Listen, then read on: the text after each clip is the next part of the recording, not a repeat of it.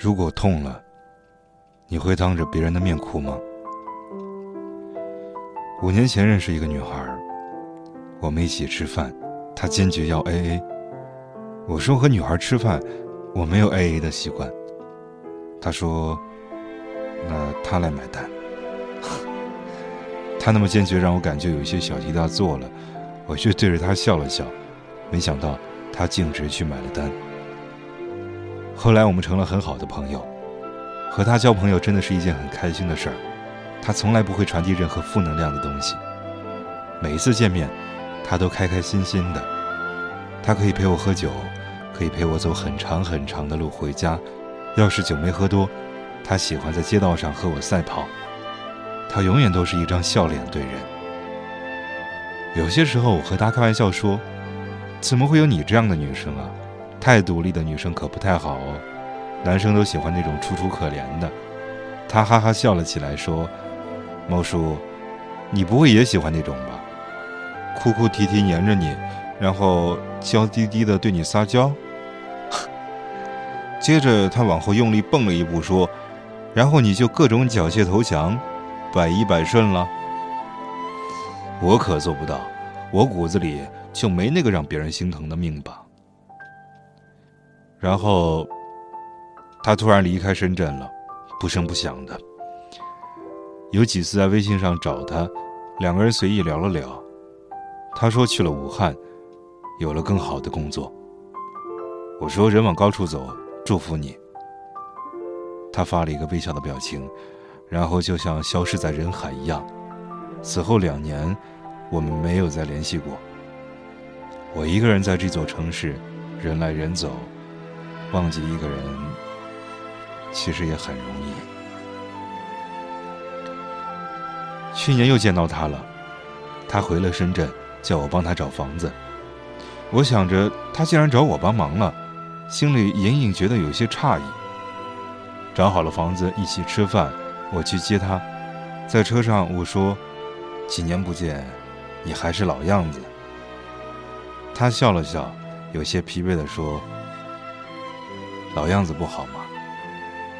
我说好，时间停了最好，一切都还是开始的样子最好。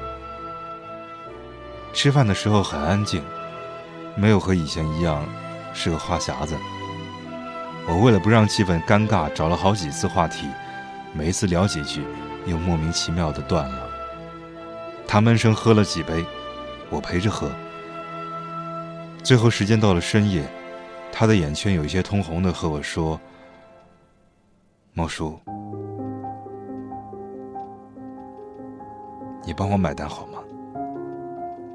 我说：“当然好了。”他说：“猫叔，你肩膀借我哭一下好吗？”我说：“好啊。”他说：“猫叔。”你哄我一下好吗？我说啊。他说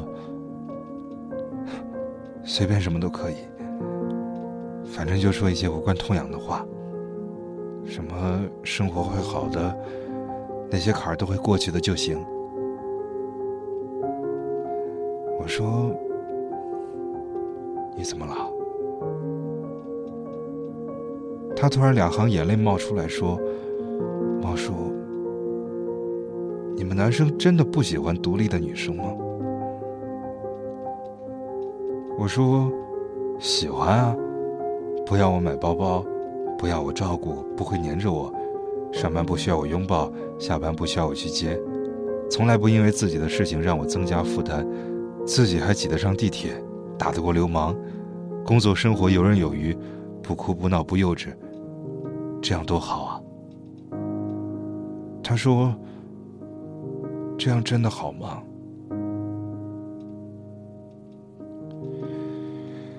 我忽然间不知道怎么回答他了。一个独立的女生，我会喜欢吗？我也问我自己。可是心里的答案却是：我喜欢的女生不要太独立，太独立，彼此会缺少一种相互依存的感觉。我会少了保护的欲望，这种欲望是两个人之间爱的润滑剂。比如你下班晚了，我会担心你一个人走夜路会害怕，我会去接你。其实这不是你给我添麻烦。或者你出去出差去了一个离我很远的城市，我会每天给你打电话，会担心你是不是有压力，是不是一个人在外地人生地不熟的想家了。我要是一个人在外面应酬，想着家里的你，也许还在等我。你一个人睡觉怕黑，我就会找个借口，赶紧结束饭局回家陪你。如果你太独立了，觉得我所做的一切都是没有必要的。我会有挫败感，我不知道怎么安放自己的那份爱情。我给你的所有，都显得多余。一个女生太独立，不是不爱，只是这种爱太刚强，没有那么多粘性。其实你可以很优秀、很耀眼，但是在生活上，我希望可以慢下来，卸掉人情世故里的那身铠甲。轻轻地走到我身边，想笑就大声笑，想哭，我的肩头一直为你空着。我过了很久和他说：“你要有独立的能耐，你可以是一个人的时候的女王，也要是两个人时候的公主。我不想看着你太坚强，不想看着你。”把眼泪流进心里。